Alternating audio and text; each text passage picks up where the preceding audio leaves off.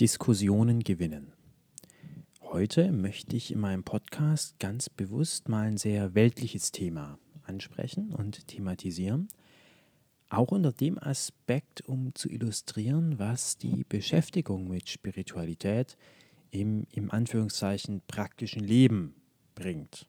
Oder einfach mal so diesen Bezug dazu eben herstellen.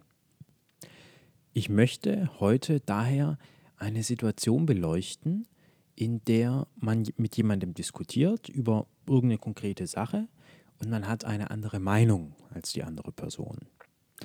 Und jetzt diskutiert man und eigentlich will man auf seinem Standpunkt bleiben.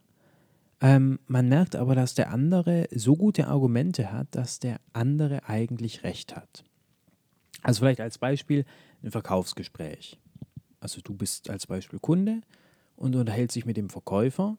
Und eigentlich, du willst das Produkt nicht kaufen, als Beispiel, du hast da eigentlich überhaupt keine Lust drauf, aber der Verkäufer unterhält sich dann mit dir, hat tolle Argumente für das Produkt und am Ende fällt es dir quasi schwer oder ist es dir gar nicht mehr möglich zu sagen, nein, ich will es nicht, ich lasse es. Einfach weil der andere so gute Argumente hast, hat, wo du das Gefühl hast, diesen Argumenten zustimmen zu müssen.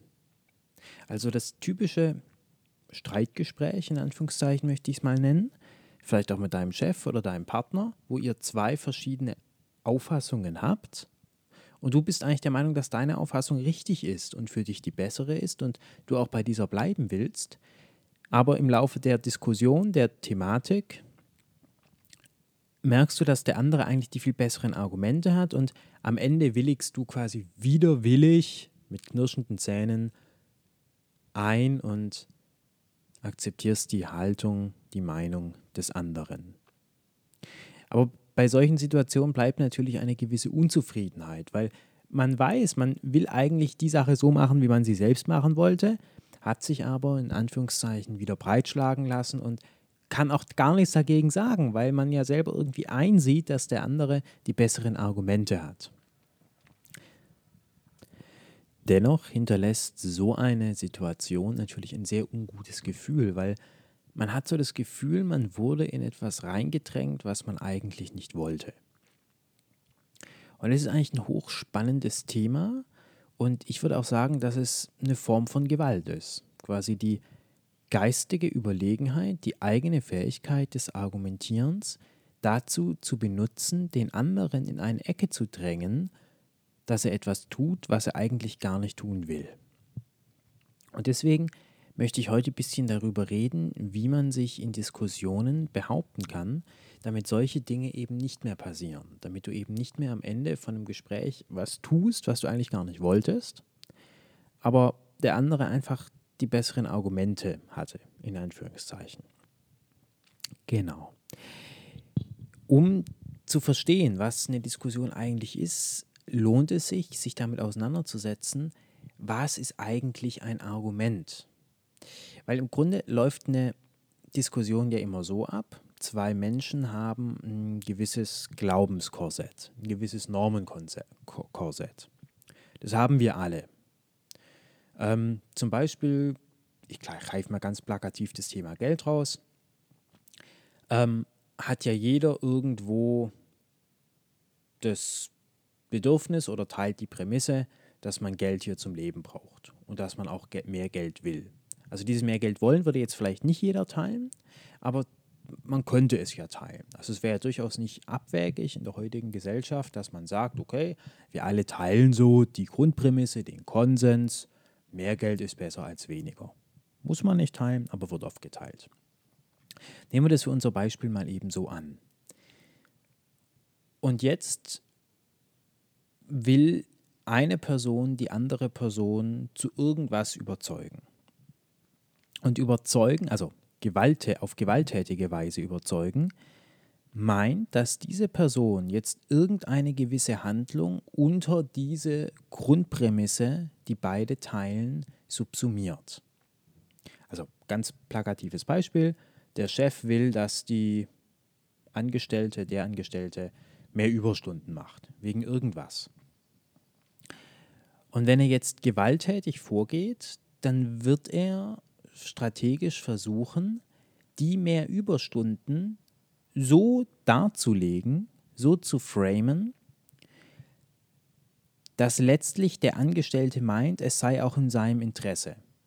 Und er wird das so framen, dass er quasi auf den Grundwunsch des Angestellten nach mehr Geld eingeht. Also, der Chef erkennt quasi ein Bedürfnis des Angestellten, nämlich mehr Geld, und sagt jetzt, naja, wenn du mehr Geld willst, musst du eben mehr Überstunden machen. Auch wenn der Angestellte eigentlich keine Überstunden will.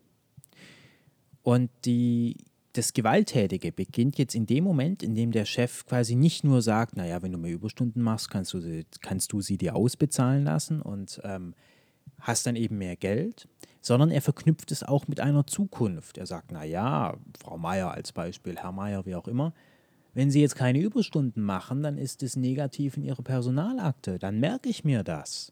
Und wissen Sie, wenn die nächste Krise kommt, wir personell abbauen müssen, dann sind Sie wohl eher einer der Ersten, der rausfallen. Natürlich müssen Sie die Überstunden nicht machen. Sie sind da völlig frei, Sie sind ein freier Mensch, ich respektiere Sie auch. Aber ich möchte Sie eben nur darauf hinweisen, dass dann eben im Zweifel, falls Sie sich jetzt wehren sollten, das gegebenenfalls doch irgendwie. Und das wollen Sie doch sicherlich nicht, Frau Meier. Sie wollen es doch gar nicht. Sie wollen doch mehr Geld und Sie wollen es doch auch in Zukunft und Sie wollen doch sicher. Also sind wir uns doch einig. Die paar Überstunden. So sehr weh tun die Ihnen jetzt auch doch auch nicht. Was machen Sie denn sonst mit der Zeit? Sind Sie doch mal ehrlich. Ja, also so könnte ja eine fiktive Argumentation aussehen.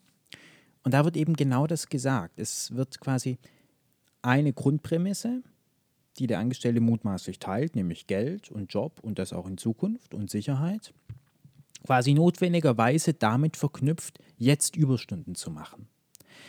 Und der Trick des gewalttätig Argumentierenden besteht ja in gewisser Hinsicht darin, dass er quasi alle, alle anderen Möglichkeiten vom Tisch fallen lässt. Also nur weil ich als Angestellter mehr Geld haben will und auch in Zukunft einen sicheren Job haben will, ist eben nicht die einzige Möglichkeit, jetzt für den Chef mehr Überstunden zu machen. Es gäbe auch die Möglichkeit, in einen anderen Job zu wechseln, der viel besser bezahlt ist, wo ich sogar weniger arbeiten muss. Es gäbe auch die Möglichkeit, zu einem anderen Unternehmen zu wechseln. Es gäbe auch die Möglichkeit, sich selbstständig zu machen, wie auch immer. Das wären alles Möglichkeiten, wie man das eigene Ziel, Geld, mehr Geld jetzt und auch in Zukunft, erreicht, ohne eben der einen Forderung des Chefs in dem Fall, mehr Überstunden zu machen, entsprechen zu müssen. Und das ist, das, das ist quasi der erste, das erste Element der gewalttätigen Diskussion. Selbst wenn beide die gleiche Prämisse teilen, heißt es noch lange nicht, dass es nur eine konkrete Umsetzung gibt, um dieses Ziel zu erreichen. Es ist nicht gesagt, dass ich quasi nur mehr Geld und es auch in Zukunft haben werde, wenn ich mich jetzt dem Willen des Chefs beuge und Überstunden mache. Es gäbe noch ein ganz anderes, es gibt Millionen von anderen Wege, genau dieses Ziel zu erreichen. Doch in der gewalttätigen Diskussion werden diese Ziele, diese ganz, ganz vielen anderen Wege bewusst nicht erwähnt, damit der andere Gesprächspartner gar nicht erst so auf die Idee kommt, dass es auch ganz anders sein sollte. Ich fasse also zusammen, also selbst wenn beide Diskussionspartner die gleiche Grundprämisse wollen, heißt es noch lange nicht, dass es nur eine Lösung gibt, die dieser Prämisse entspricht.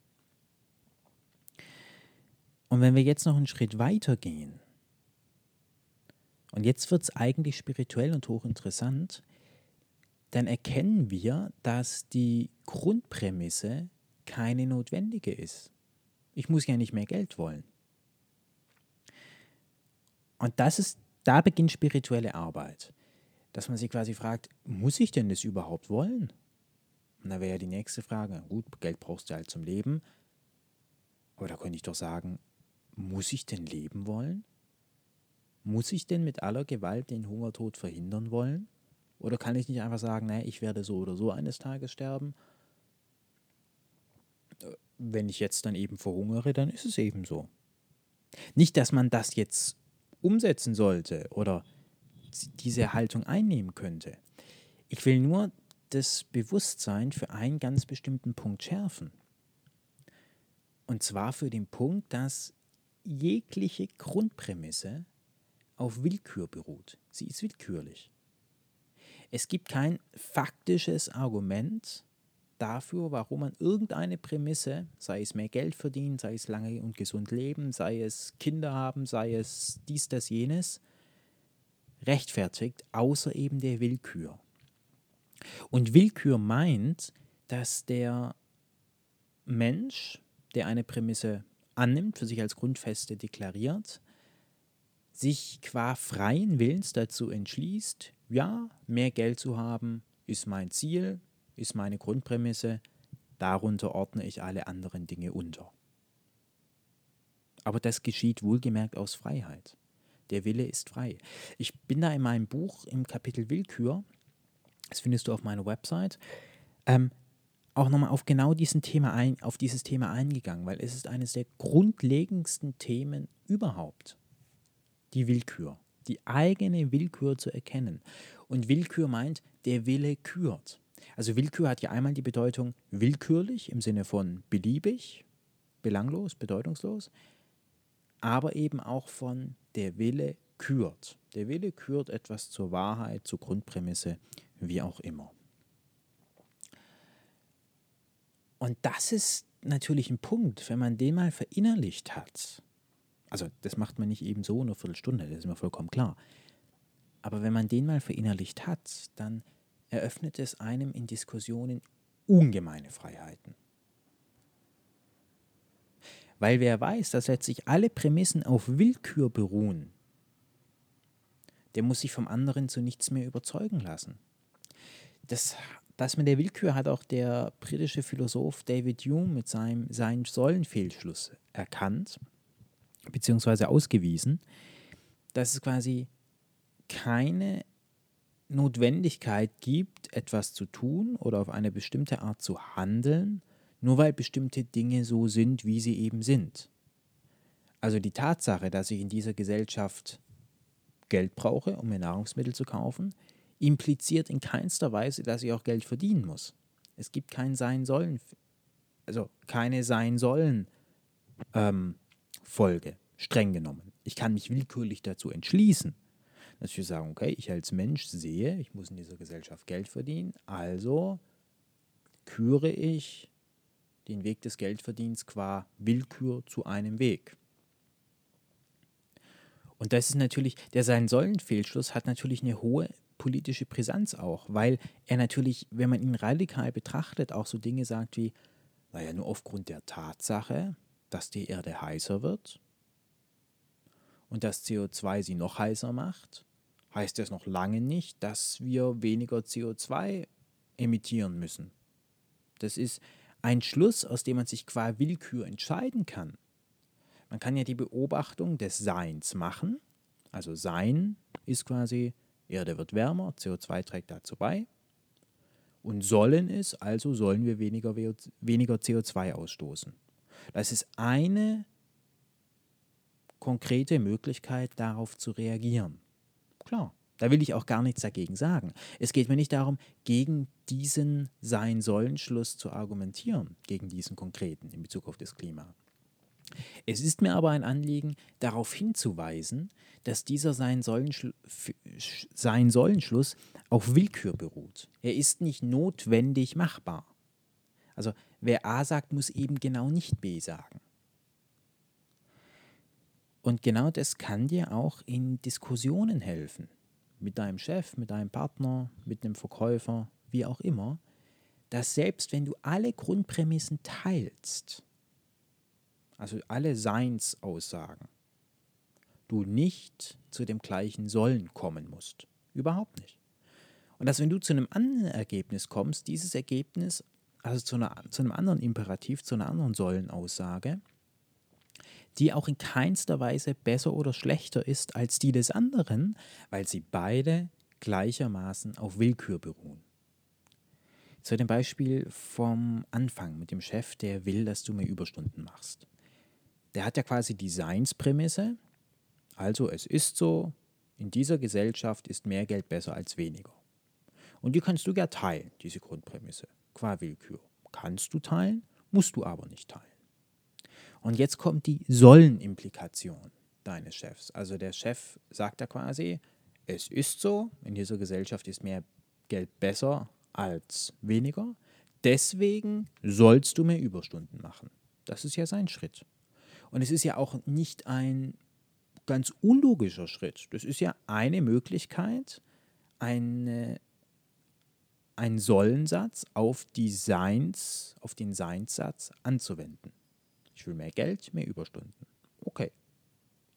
Aber selbst wenn du den ersten Teil teilst, nämlich mehr Geld ist besser als weniger, dann gibt es noch unendlich viele andere Sollensätze, die, und das ist jetzt wichtig, genauso gut oder schlecht begründbar oder unbegründbar sind wie der Sollensatz deines Chefs. Du bist überhaupt nicht verpflichtet, diesem Satz zu folgen. Vielleicht bringt, dir dieser, vielleicht bringt dich dieser Gedanke weiter, wenn du das nächste Mal in so einer Diskussion bist. Und ich würde mich freuen, wenn du auf meiner Website vorbeischaust und ich verlinke dir unter dieser Podcast-Folge auch mein Buch, wo es ums Erwachen geht und eben auch um diese Thematik der Willkür.